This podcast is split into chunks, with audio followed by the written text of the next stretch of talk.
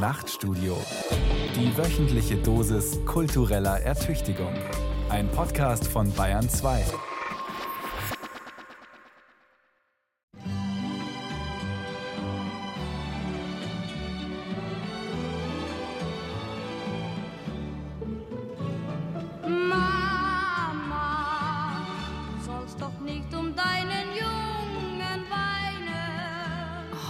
das bitte ausmachen? Ich krieg davon aufsteigende Hitze. Wieso? Das ist doch so schön. Mama. Der junge Heintje. Ich habe das letzte Woche meiner Mutter zum Muttertag vorgespielt und die war total angetan und gerührt. Naja, ich bin aber nicht deine Mutter. Und ich habe auch Gefühle. Mach das bitte aus.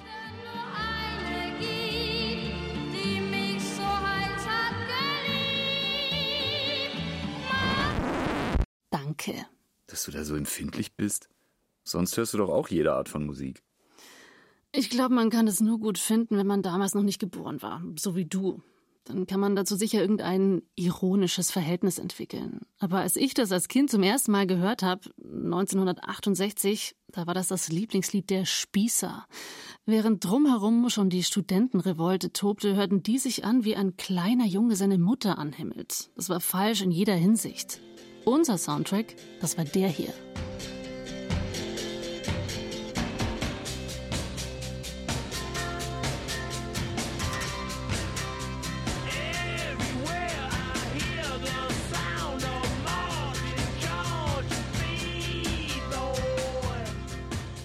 Street Fighting Man von den Rolling Stones. Das war politisch, rebellisch. Da ging es um den Kampf gegen die Spieße, um den Bruch mit der Elterngeneration. Wie alt warst du, als du das zum ersten Mal gehört hast? Naja, da war ich gerade in die Grundschule gekommen. Und da hattest du schon Englischunterricht? Nee, sowas gab's damals noch nicht. Erst auf dem Gymnasium dann. Und wie hast du verstanden, wovon Mick Jagger da singt? Hab ich nicht. Ich habe eigentlich nur den Titel verstanden. Street Fighting Man. Aber damals hat uns der Slogan gereicht und die Pose.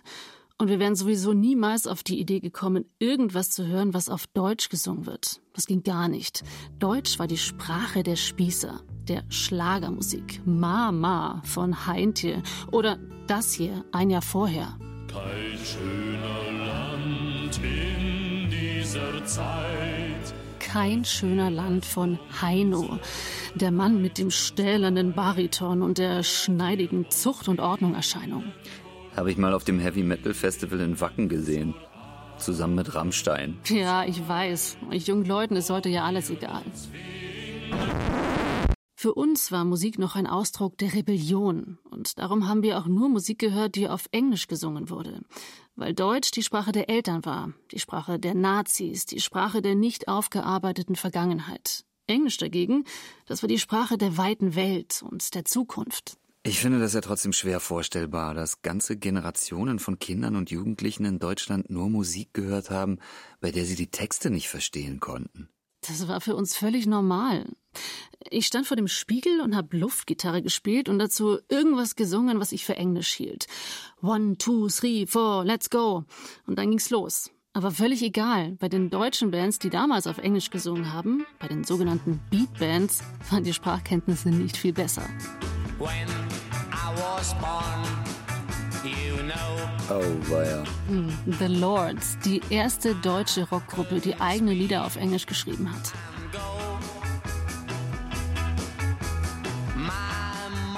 My mother worked each day and she learned me to say, life is so hard each day. Da wäre vor der Veröffentlichung vielleicht doch nochmal lieber ein Englischlehrer mit dem Rotstift drüber gegangen. Ah, du Englischpetant. Das Rebellische lag in der Sprache. Es war fast schon eine politische Entscheidung, dass die junge Generation Anfang der 60er keine deutschsprachige Musik mehr hören wollte. Sie wollte sich aus der Kulturtradition ihrer Eltern befreien und aus deren Verstrickung in den Nationalsozialismus. Dementsprechend provoziert war die ältere Generation denn auch. Ich weiß noch, wie ich mit meinen Eltern abends im Wohnzimmer saß, um mir auf dem einzigen Schallplattenspieler im Haus meine Neuerwerbungen anzuhören. Angewiderte Blicke. Was findest du bloß an dieser Hottentotten-Musik oder an diesem englischen Gejaule? Umso toller fanden wir das. Das Singen in der Fremdsprache als Entnazifizierung. Das kann man natürlich nur aus dem zeithistorischen Kontext verstehen. Ja, und nein. Das ist generell schon eine sehr spezielle Qualität an der deutschen Popmusik. Wie meinst du das? Das, was du vorhin beschrieben hast, das ist ja typisch für den Pop im Allgemeinen. Also, one, two, three, four, let's go.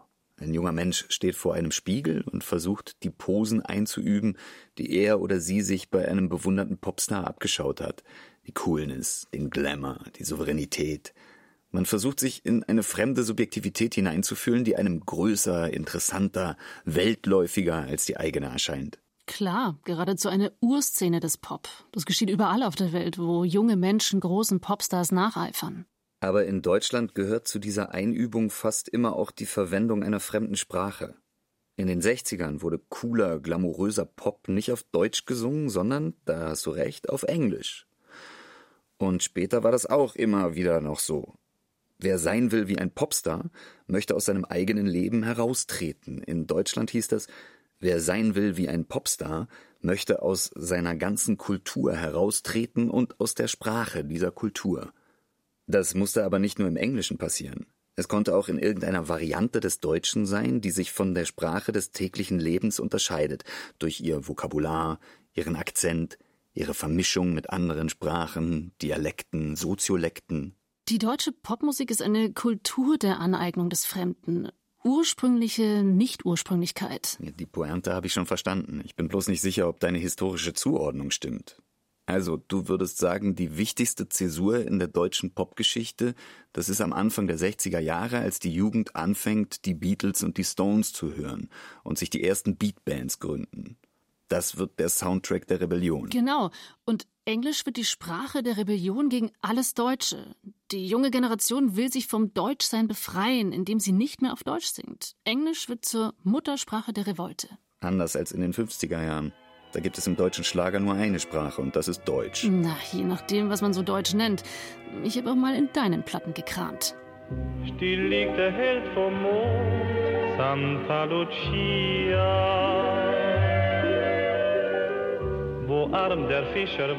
Santa Lucia von Vico Torriani. Ja, das ist doch furchtbar. Da hörst du mal, wogegen sich die Beatbands damals aufgelehnt haben. Einer der großen Schlagerstars in Deutschland in den 50er Jahren. Kommt aus der Schweiz, präsentiert sich aber als Italiener, der auf Deutsch singt. Und ein bisschen auf Italienisch. Darauf wollte ich hinaus. O dolce Napoli, Santa Lucia.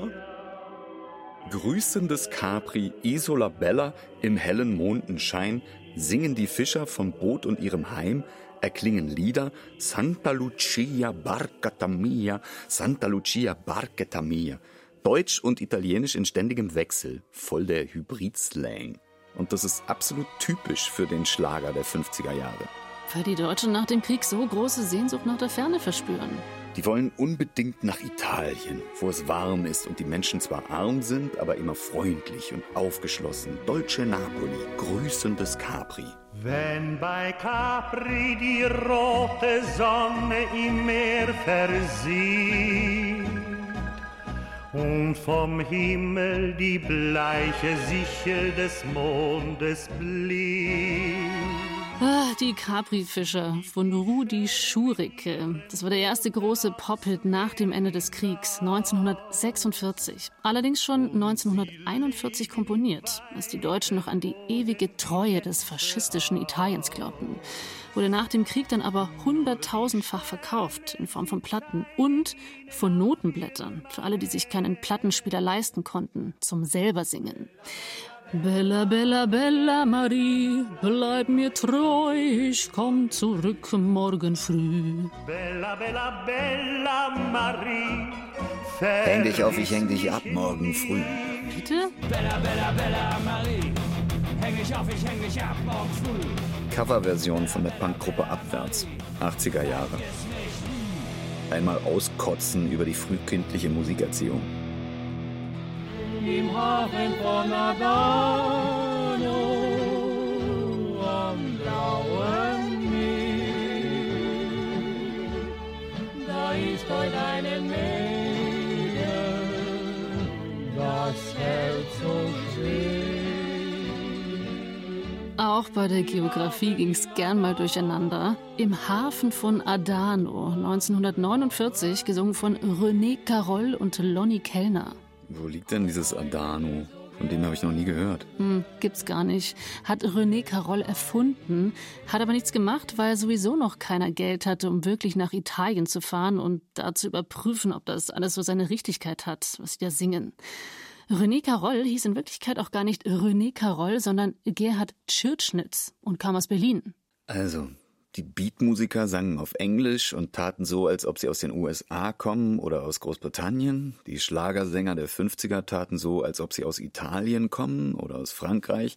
Aber sie haben dann ja eben nicht durchgehend auf Italienisch oder Französisch gesungen, sondern in diesem sprachlichen Mischmasch. Woher kennen wir Jüngeren diese Technik? Hm, sag du's mir bitte? Aus dem Deutschrap.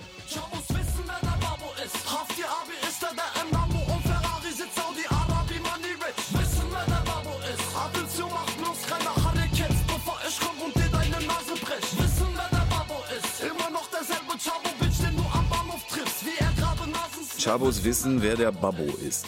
Von Haftbefehl.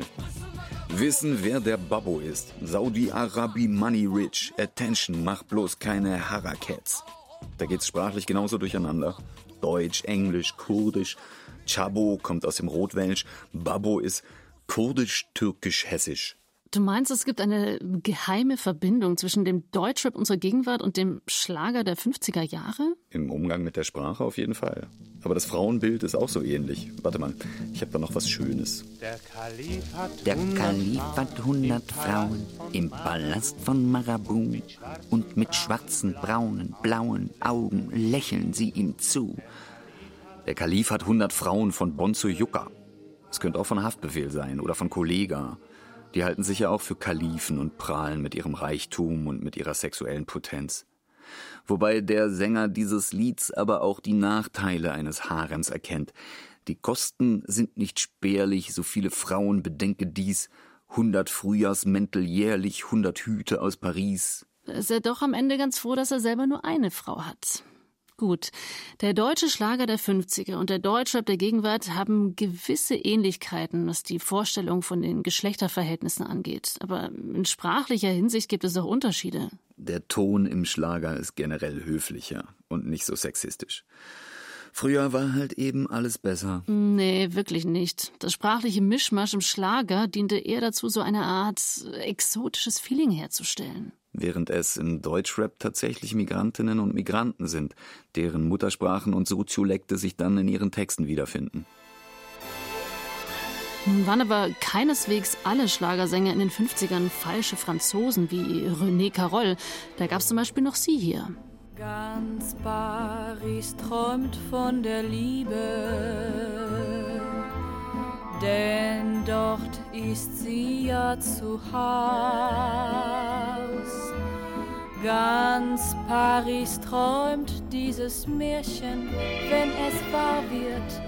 Ganz Paris grüßt dann das Pärchen. Katharina Valente. Hatte schnell bei Wikipedia gecheckt. Sie kommt aus einer Familie von italienischen Zirkusartisten, aber wurde in Paris geboren. Sie sprach und sang in neun Sprachen und in mindestens ebenso vielen verschiedenen Genres. Schlager, Jazz, Swing, Chanson. Dieses Stück hier, Ganz Paris träumt von der Liebe, ist zum Beispiel die Coverversion eines Cole Porter Songs, aber zu einer exotisierenden Sehnsuchtsfantasie hingebogen. Ganz Paris träumt von der Ganz Liebe. Paris träumt von der Liebe, denn dort ist sie ja zu Haus. Wer verliebt ist in die Liebe, kommt nach Paris zurück. Purer Paris-Kitsch. Davon gibt's in den 50ern ja auch eine Menge. Gitta Lind heißt eigentlich Rita Gracher und kommt aus Trier. Hat 1950 einen großen Hit mit Im Café de la Paix in Paris. Die Musik spielt ganz leise. Die Musik spielt ganz leise Je vous aime und es gibt für die zwei kein Problem. Reim dich oder ich fress dich. Immer noch besser Wörter als Panzer über den Rhein zu schicken, wie ein paar Jahre vorher. Trotzdem ist das furchtbar. Und dann sehnen sich ausgerechnet die Deutschen nach Paris, der Stadt der Liebe. Keine sechs Jahre vorher wollten sie die beim Rückzug noch in Schutt und Asche legen. Jetzt möchten sie wieder über die Champs-Élysées flanieren, als ob nie was passiert wäre. Ganz ruhig, du hast ja recht. Diese ganze Begeisterung für exotische Orte und Fremdsprachen in den 50er Jahren hat natürlich auch was damit zu tun, dass man die unmittelbare Vergangenheit verdrängen will. Man will sich jetzt nicht mehr nationalistisch geben, sondern international, polyglott, weltläufig. Man will sich aus der Rolle der Besatzernation befreien und zu einem gleichberechtigten Mitglied der europäischen Völkerfamilie werden. Mit einer einheitlichen Sprache, einer Lingua Franca oder einem paneuropäischen Patois, dem es nichts mehr ausmacht, wenn sich Deutsch auf Französisch reimt und in dem aber auch Paris immer noch so ausgesprochen wird, dass es gut auf Paradies klingt, also eingedeutscht wird, während wiederum Problem sowie Am ausgesprochen wird. Dabei handelt es sich dann gewissermaßen um eine Französisierung. Im deutschen Schlager wird gleich nach dem Krieg nicht mehr richtig Deutsch gesungen, weil die Deutschen vor ihrem Deutschsein flüchten. Die wollen jetzt wieder wie Franzosen oder Italiener parlieren. Kulturelle Aneignung was sich dann aber wieder gar nicht so sehr von deinen Beatbands unterscheidet, oder? Die tun ja auch so, als ob sie Amerikaner oder eben meistens Briten wären, weil sie sich von ihrem eigenen Deutschsein distanzieren wollen. Aber da geht's um die Rebellion gegen die Gesellschaft, um den Anschluss an eine Jugendkultur, die gegen die Verhältnisse aufbegehrt, gegen die Generation der Eltern. Die eignen sich eine fremde Sprache an, um daraus eine eigene Sprache zu entwickeln, die sich von der Welt, in der sie aufgewachsen sind, unterscheidet. Aber man könnte auch sagen, weil sie nichts eigenes haben, imitieren sie eben irgendetwas, das von außerhalb kommt, ohne dass sie sich wirklich damit beschäftigt hätten, was das ist, das sie da gerade imitieren. Wenn ich mir diese ganzen Rattles, Lords und wie die alle heißen heute noch einmal ansehe oder anhöre, dann fehlt denen vor allem eins Ironie. Stimmt. Wenn die witzig sind, dann eher auf unfreiwillige Weise. Da ist der deutsche Schlager in den 50er Jahren wenigstens zum Teil schon weiter, wenn mich meine Ohren nicht täuschen.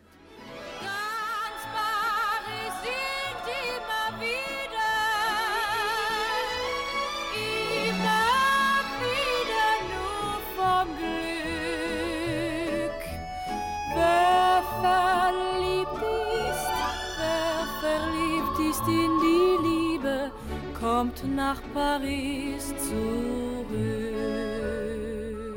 Der Witz hier ist ja gerade, dass sie keine französischen Vokabeln benutzt, aber dass das Ganze trotzdem irgendwie nicht deutsch wirkt. Wegen? Wegen ihres Akzents? Richtig. Aber was ist das für ein Akzent? Französisch ist das ja eigentlich auch nicht. Französisch, Italienisch, undefinierbar. Das ist bei ihr immer so. Sie benutzt unterschiedliche Akzente, unterschiedliche sprachliche Färbungen, um diese zu einer Art kosmopolitischem Akzent ineinander zu bilden, zu einem Akzent, der ihr eine exotische Fremdheit verleiht, ohne dass sich diese jedoch einem bestimmten Land zuordnen ließe. Und sie singt hyperkorrekt. Kenne ich. Das ist ein Begriff aus der Linguistik. Wenn man seinen Sprachgebrauch an eine als vorbildlich angesehene Sprachnorm anpasst und dabei korrekter und deutlicher spricht als die Muttersprachler und Sprachlerinnen, dann gibt man sich nämlich gerade im Fehlen der natürlichen Verschleifungen und der angeborenen Lässigkeit als Fremde zu erkennen. Sie erscheint also als Fremde, ohne dass sich ihre Fremdheit einer leichthin identifizierbaren Herkunft zuordnen lässt. Das Fremde lässt sich eigentlich nur aus der Struktur ihres Deutschsingens heraushören. Sowas hätte man 30 Jahre später als postmodern eklektizistisch bezeichnet. Ich finde es jedenfalls interessant und ich finde, das wird in der Rückschau auf den Pop der 50er Jahre viel zu wenig gewürdigt. Dass in der Hochzeit der nachkriegsdeutschen Begeisterung für fremde Sprachen und exotische Anmutungen gerade eine solche Art des Eklektizismus derart erfolgreich wird. Nennen wir sie mal sprachliche Exotik zweiter Ordnung. So beim Calypso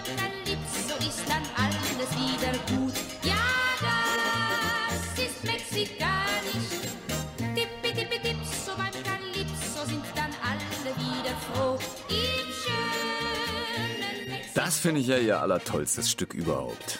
Tippi Tippi Tipso aus dem Jahr 1957. Das ist jetzt aber nicht mehr hyperkorrekt, sondern grammatikalisch durchgehend unkorrekt. Coco sieht als kleiner Mann gern sich große Frauen an. Solche, die Sie singt wie jemand, der gerade erst die deutsche Sprache zu lernen beginnt oder wie jemand, der in einem Umfeld aus Nicht-Muttersprachlern aufgewachsen ist und deren fehlerhafte Grammatik zu einem eigenen Patois ausgebaut hat. Tippi, tippi, tipp, so weit kann Lips, so ist dann alles wieder gut. Ja, das ist mexikanisch. Ist es nicht total reaktionär? Ich meine, verarscht das nicht alle Nicht-Muttersprachler?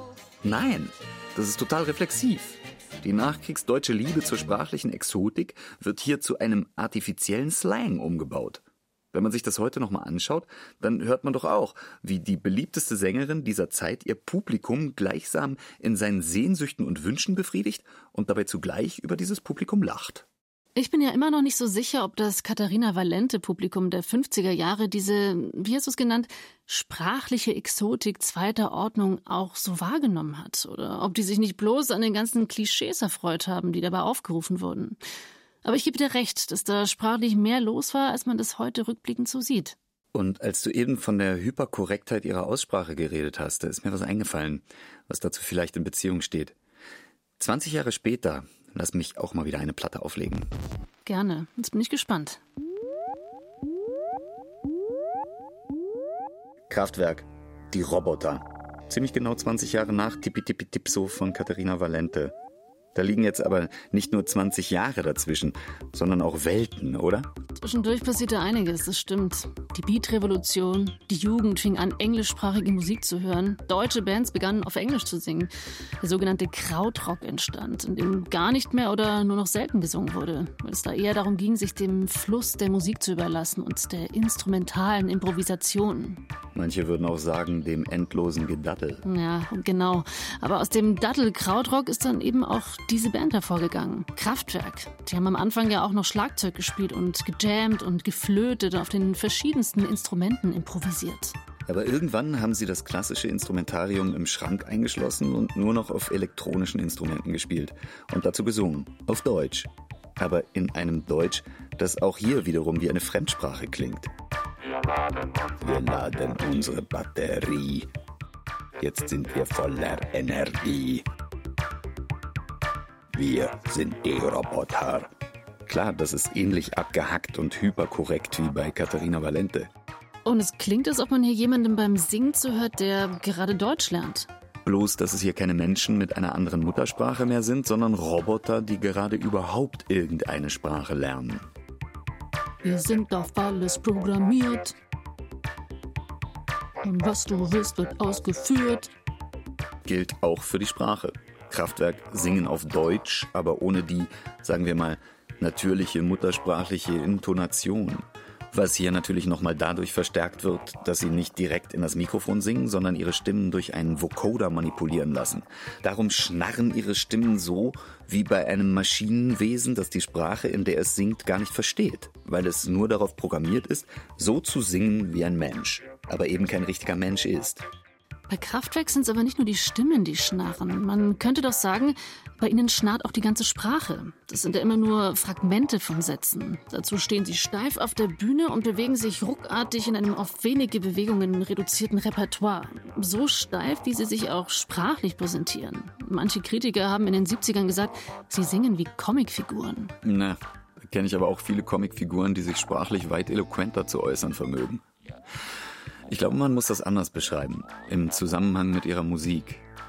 Kraftwerk reduzieren die Musik mit ihren elektronischen Mitteln auf einen Minimalismus des Ausdrucks. Und ebenso führen sie ihre Sprache auf einen grammatikalischen und lexikalischen Minimalismus zurück. In der Linguistik würde das heißen, sie sprechen in einem restringierten Code. Wir fahren, fahren, fahren auf der Autobahn. Wir fahren, fahren, fahren auf der Autobahn. Stimmt, viel mehr ist da nicht. Kurze, grammatikalisch einfache, häufig unvollständige Sätze. Sie benutzen so gut wie keine Adjektive und Adverbien und keine sprachlichen Ornamente. Den Begriff des restringierten Codes, den habe ich in den 70ern in meinem Soziologiestudium kennengelernt.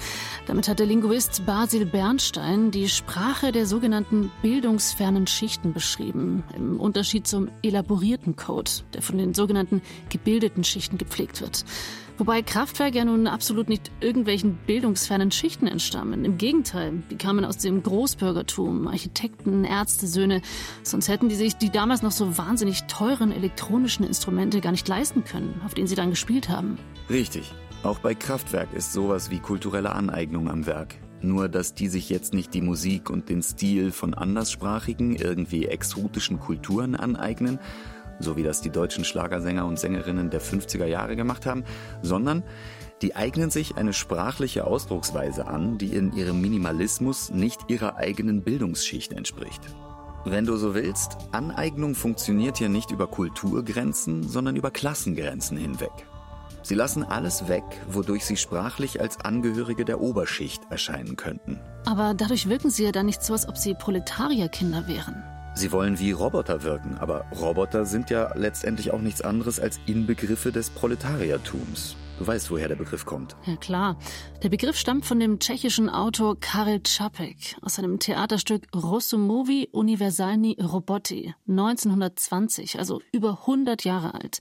Da ging es um künstliche Menschen, die in Fabriken schuften müssen, aber dann eine Revolution machen. Roboter sind vom Menschsein entfremdet aber darin eben auch Symbolfiguren für die ausgebeutete Klasse, aus der die Revolution kommen wird. Das heißt, so wie Kraftwerk sich inszenieren und singen, so stellen sie sich zugleich als Protagonisten der Zukunft dar. Sie sprechen und singen ein kalkuliert einfaches Deutsch, weil das für sie die Sprache der Zukunft ist. Eine Sprache, die jeder verstehen kann. Ist es auch der Grund dafür, dass Kraftwerk gerade in den USA so große Erfolge gefeiert haben? Jedenfalls war der restringierte Code in ihren Liedern sicherlich hilfreich dafür. Das konnte man auch als Amerikaner verstehen, auch wenn man des Deutschen sonst nicht mächtig war. Und dann gab es natürlich auch noch dieses produktive Missverständnis in dem Autobahnstück. Fahren, fahren, fahren auf der Autobahn. Ja, und was haben die englischen Muttersprachler verstanden? Fun, fun, fun auf der Autobahn. Genau, als wäre es ein Cover von den Beach Boys. Fun, fun, fun. These. Kraftwerk wurden im englischsprachigen Ausland darum so erfolgreich, weil sie ein so einfaches Deutsch gesungen haben. Und weil sie das mit einem elektronischen Minimalismus verbunden haben und mit anderen ästhetischen Zeichen der Zukunft, mit einer Ästhetik des Futurismus. Das heißt, sie sind wie die Schlagersänger und Sängerinnen der 50er Jahre aus der deutschen Sprache, aus dem Deutschsein geflohen, aber nicht in die Aneignung anderer Kulturen hinein, sondern in die Aneignung der Zukunft. Einerseits, aber Andererseits haben sie sich dem nicht-deutschen Publikum auch wieder als typische Deutsche präsentiert. Wegen Klischeewörtern wie Autobahn. Autobahn war in den USA natürlich immer noch vor allem mit Hitler-Deutschland verbunden. Mhm, und die Robotererscheinung hatte auch einen Nazi-Appeal. Entmenschte Menschen, die auf Befehl funktionieren. Das war exakt das Bild, das in der unmittelbaren Nachkriegszeit vielerorts von den Deutschen vorherrschte. Wie der Faschismus selber sind die Robots lanciert zugleich und subjektlos. Wie jener vereinen sie die äußerste technische Perfektion mit vollkommener Blindheit. Schreibt Theodor W. Adorno 1951 in seinen Minima Moralia über die Deutschen im Nationalsozialismus. Auch das ist ein Aspekt, der zur sprachlichen und musikalischen Inszenierung von Kraftwerk dazugehört. Das Bild der unheimlich unbeweglichen Deutschen erzeugt beim ausländischen Publikum einen mehr oder weniger wohligen Gruselschauder. Ihr futuristischer Eindruck ist also gar nicht so entscheidend. Er ist entscheidend, aber in einem dialektischen Zusammenhang mit der historisch rückwärtsgewandten Beschwörung einer typisch deutschen kulturellen Identität. Dass Kraftwerk die erste deutsch singende Band sind, die internationale Bedeutung erlangt, liegt zweifellos auch daran, dass die Musik, ihre Inszenierung, ihr Habitus und ihre Sprache auf ein internationales Publikum einen typisch deutschen Eindruck machen. Ja, aber in jedem Fall haben wir es hier mit einer Umkehrung jenes Exotismus zu tun, der die deutsche Popmusik in den 50er und auch noch in den 60er Jahren beherrscht. Auf britische und US-amerikanische Hörerinnen und Hörer wirken Kraftwerk so exotisch und nationaltypisch wie 20 Jahre zuvor Vico Toriani und Caterina Valente auf das deutsche Publikum exotisch gewirkt haben. Das aber ist dann wohl ein Irrtum. Du hast doch vorhin gesagt, dass du Katharina Valente für eine Vorläuferin der Postmoderne hältst. Wegen ihres sprachlichen Eklektizismus. Und weil sie dem Publikum als fremd erschien, ohne dass sich diese Fremdheit als solche auf den Begriff bringen ließ. Vielleicht sollten wir hier von einer Postexotik sprechen.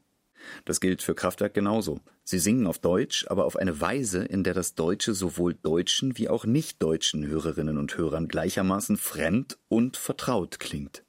Katharina Valente singt Deutsch als Fremdsprache, Kraftwerk singen Deutsch als Muttersprache, die sich selber fremd geworden ist. Das widerspricht ja der These, dass die deutsche Rockmusik in den 70er Jahren, also der sogenannte Krautrock, so wahnsinnig kosmopolitisch gewesen ist.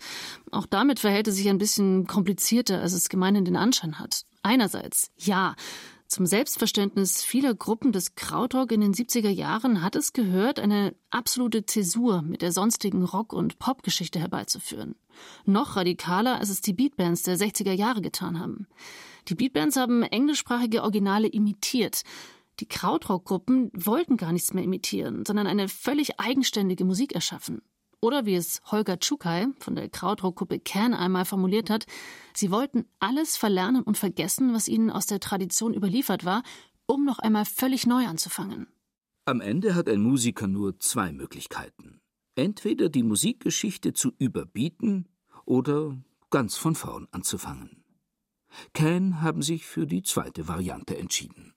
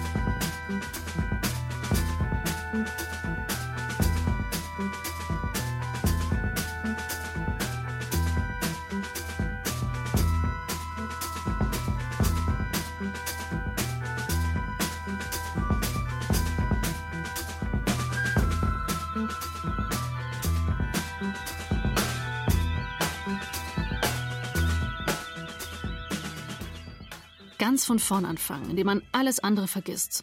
Oder den Blick radikal in die Zukunft wendet, so wie das Kraftwerk getan haben. Aber auch weitgehend instrumental musizierende Gruppen und Künstler wie Tangerine Dream, die ihre Zukunftsbezogenheit sprachlich vor allem durch ihre Albumtitel ausdrückten. Electronic Meditation, Alpha Centauri, Zeit und Atem. So hießen die ersten vier Alben von Tangerine Dream. Die waren ja international nicht ganz so populär wie Kraftwerk aber waren jedenfalls im englischsprachigen Ausland prominenter und populärer als in Deutschland. Ähnlich wie auch Ken oder andere Krautrockgruppen wie Harmonia und Neu. Es gibt aber auch andererseits einen zweiten Strang unter den Krautrock-Bands, die sich nicht der Zukunft zuwenden, sondern der Vergangenheit. Und die klingen dann zum Beispiel so.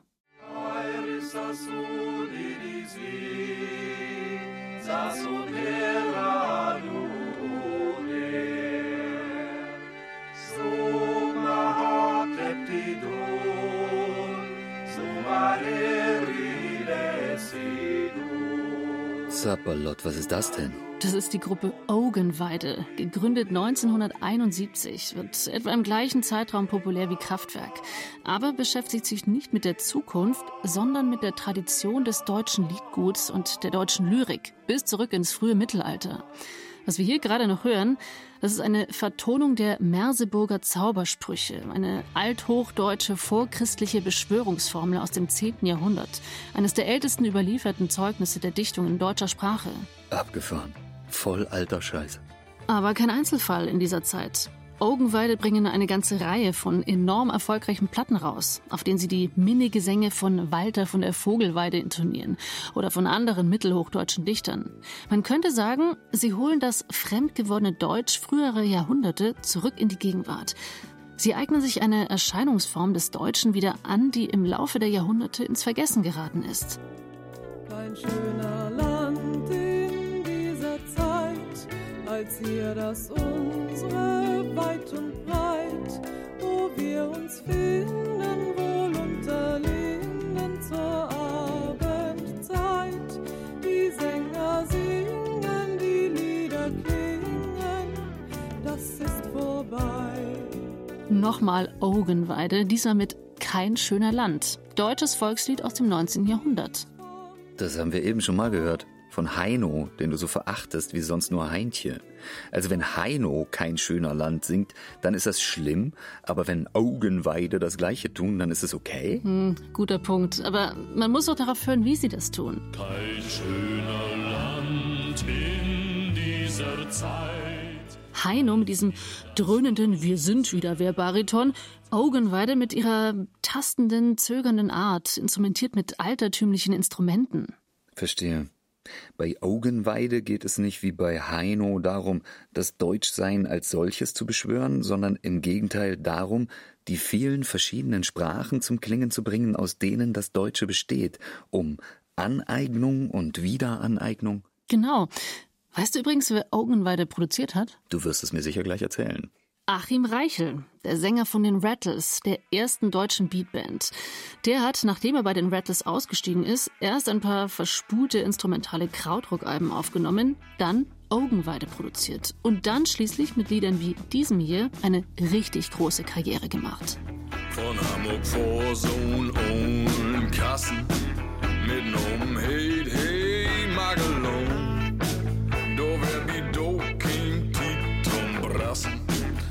Lot ans mit oben Sohn.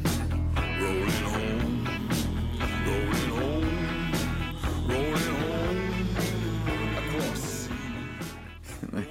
ja toll, dass wir im Bayerischen Rundfunk auch endlich mal etwas auf Plattdeutsch vorspielen. Das ist für viele Hörerinnen und Hörer sicher eine ganz neue Erfahrung. Aber du musst das trotzdem übersetzen, glaube ich. Rolling Home, ein Shanty, ein Seemannslied, das vom harten Leben auf See handelt und von der Sehnsucht nach der Heimat.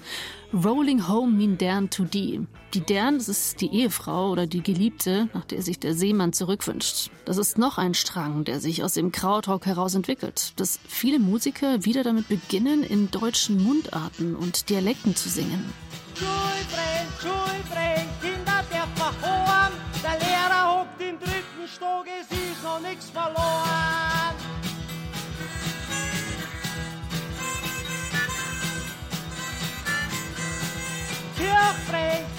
Kirchbrenn, im Straß der verhoren. Der Mesner hängt am Glockenstrang, es ist noch nix verloren. Und wer hat's erfunden? Die Bayern waren wie immer die Ersten. Vor allem die Band Sparrifankerl. Die haben schon Anfang der 70er Jahre sozialkritische Texte auf Bayerisch gesungen. Aber mal abseits vom Lokalpatriotismus. Ist das alles in diesem zukunftszugewandten Klima der 70er Jahre nicht ein totaler Rückschritt gewesen? Dass man sich jetzt wieder irgendwelchen Dialekten zuwendet, die gerade schon im Verschwinden begriffen sind? Überhaupt nicht. Das war eher von dem Gedanken beseelt, dass der Mainstream der Rock- und Popmusik in dieser Zeit, in der Flucht vor dem Deutschen ins Englische oder in den instrumentalen Kosmopolitismus vieler Krautrocker, dass der den Reichtum der deutschen Sprache vergisst und dabei auch eine elitäre Position einnimmt. Denn die Mundarten und Dialekte, Das sind ja die Ausdrucksweisen der in Anführungszeichen einfachen Leute, also die vermeintlichen restringierten Codes, auf die die gebildeten Schichten herabblicken. Das schlagendste Stück zu diesem Thema in dieser Zeit, finde ich, ist dieses hier. Mein Gott, hey, kann kein Plattdeutsch mehr und hey, versteht uns nicht. Mein Gott, hey, kann kein Plattdeutsch mehr und hey, versteht uns nicht. Mein Gott, he kann kein Plattdeutsch mehr und hey, versteht uns nicht. Von Knut Kiesewetter, einem norddeutschen Liedermacher aus dem Umfeld der Deutschen Kommunistischen Partei. Worum geht's? Ein junger Mann zieht nach der Schule in die Stadt, um dort zu studieren. Gegenüber den Menschen, die er dort trifft, verschweigt er seine Herkunft, also das Dorf, aus dem er stammt. Wenn er in den Ferien dann nach Hause kommt, gibt er sich als etwas Besseres aus und erzählt den Dorfbewohnern etwas von Kunst und gutem Benehmen. Doch er erntet dafür nur Spott, weil er bei allem weltmännischen Getue die Sprache seiner Heimat verlernt hat. Mein Gott, er kann kein Plattdeutsch mehr und er versteht uns nicht. Mein Gott, hey, kann kein Plattdeutsch mehr und hey, versteht uns nicht. Es geht hier also wieder um die Klassenfrage. Richtig, das Verschwinden älterer Mundarten, Dialekte und Sprachformen wie des Plattdeutschen erscheinen ihm als kulturelle Verarmung und als Entfremdung von einer ländlichen, bäuerlichen oder proletarischen Herkunft. Das Vergessen der eigenen Sprache geht hier auch mit einer Entfremdung von der eigenen gesellschaftlichen Klasse einher. Da will er gegenhalten, in musikalischer Weise. Was uns wieder zu den deutschen Straßenrappern und Rapperinnen zurückbringt. Hör dir dieses Stück einmal an.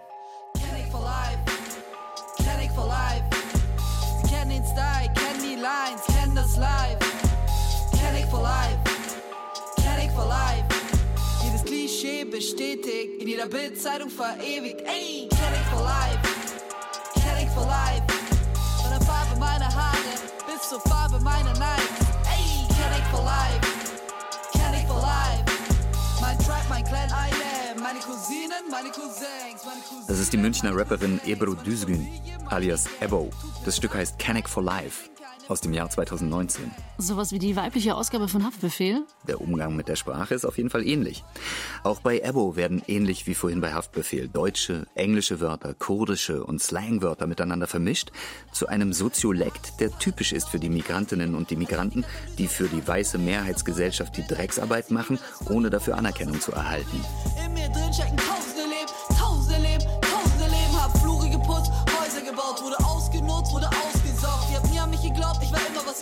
Aber gegen diese Diskriminierung setzt Ebo den Stolz, den sie aus der inzwischen entstandenen eigenständigen Kanak-Kultur schöpft.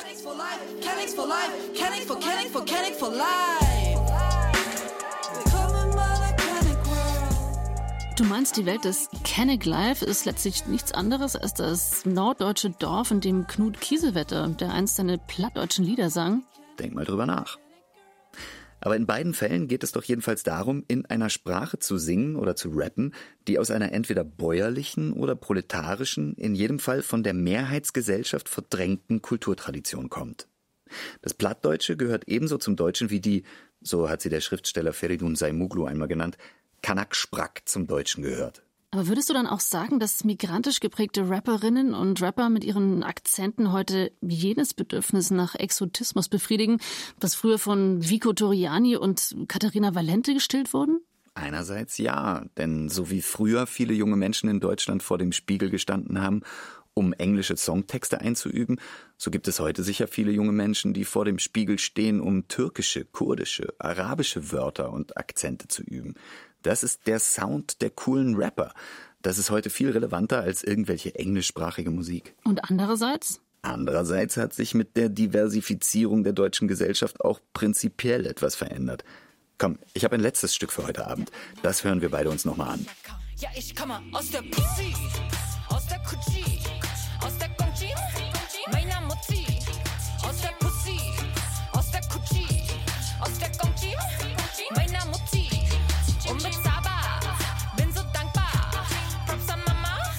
Aus der Pussy von der wird-deutschen Berliner Rapperin Nashi 44 von 2021. Ich finde eines der interessantesten Stücke aus diesem Jahr. Ohne Scham, fragt der Allmann, wo ich herkam. Ohne Scham, fragt der Allmann, wo ich herkam. Ja, ich komme aus der Pussy, aus der Kutschi. Darin geht es darum, dass sie nicht nach ihrer Herkunft gefragt werden will, weil sie daher kommt, woher alle Menschen kommen, aus der Pussy ihrer Mutter. Soweit so selbstverständlich. Aber es steckt noch etwas anderes darin. Und das hat direkt mit dem Pop-Begriff zu tun, den du am Anfang so emphatisch ausgebreitet hast. Sie will nicht nach ihrer Herkunft gefragt werden, weil sie nicht will, dass ihre Persönlichkeit exotisiert wird. Was ja wieder nichts anderes als eine rassistische Typisierung ist.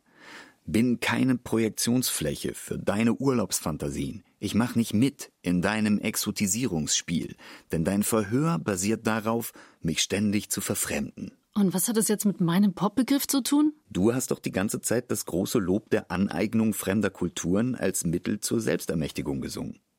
Man kann aber auch sagen, die deutsche Popmusik nach dem Zweiten Weltkrieg war gar nicht denkbar ohne Urlaubsfantasien und Exotisierungsspiele. Es wurden ständig irgendwelche anderen Kulturen und Menschen als Projektionsflächen benutzt, wegen des Unbehagens an der eigenen Kultur. Aber dabei ging es doch um den Ausbruch aus der spießigen deutsch-traditionalistischen Kultur. Das war doch ganz klar ein emanzipatorisches Projekt. Bei dem bloß irgendwie der Umstand aus dem Blickfeld geriet, dass auch die Rock'n'Roll spielenden Idole jener Zeit, von Elvis über die Beatles bis zu den Rolling Stones, ihre Musik aus der Aneignung einer rassistisch diskriminierten Kultur gewonnen hatten, nämlich der schwarzen Tradition, die vom Jazz über den Blues bis zum Rock'n'Roll reichte. In der Hinsicht waren die musikalischen Aneignungen der Beatbands keineswegs reflektierter als die der vorangegangenen Schlagergeneration. Auch die haben von klischeehaften Bildern des anderen gelebt, auch die haben wieder mehr über die Aneignenden erzählt als über das Angeeignete. Aber man kann sich doch keine Popmusik, also generell keine Kultur ohne das Spiel von Aneignungen, Neu- und Umdeutungen denken. Also all dessen, was fremd und anders erscheint und deswegen reizvoll ist.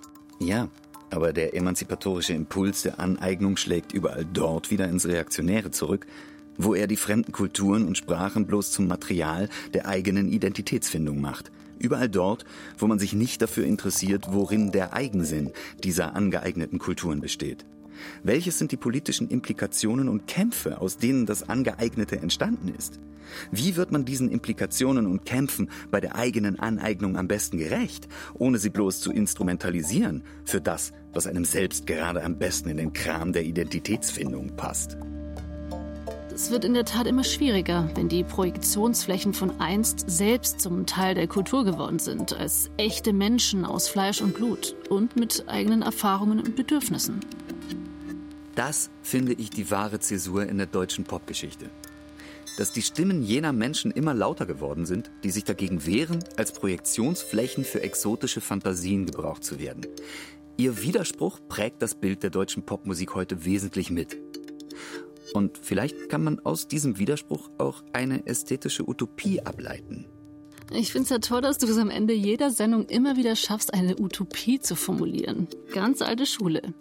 Ich weiß doch, dass wir sonst nicht sorglos in den Feierabend gehen könnten. Also, die schönste Popmusik, die man sich vorstellen kann, ist eine, die so vielstimmig ist wie die Welt, aus der sie kommt und die zugleich darauf hört, welche Erfahrungen, Kämpfe und Eigenheiten sich in den vielen Sprachen verbergen, die sie verwendet. Zu einer wahren Erneuerung des eigenen in der Aneignung des Fremden kann man nämlich nur finden, wenn man das Fremde in seiner Eigenheit wahrnimmt und respektiert, oder anders gesagt, wenn man eine Fremdsprache nicht nur imitiert, sondern lernt. Die guten Bücher sind in einer Art Fremdsprache geschrieben. Marcel Proust. Und so ist es auch mit den guten Songs. Sie lassen die eigene Sprache fremd werden und weisen dadurch den Weg zu einem anderen Bild von sich selbst. Und der deutsche Pop ist gerade dabei, Deutsch als eine Art Fremdsprache anzunehmen. Kein Heimatgefasel, sondern ganz normale Fremdheit. Tja, Pop lernt eben aus den eigenen Fehlern.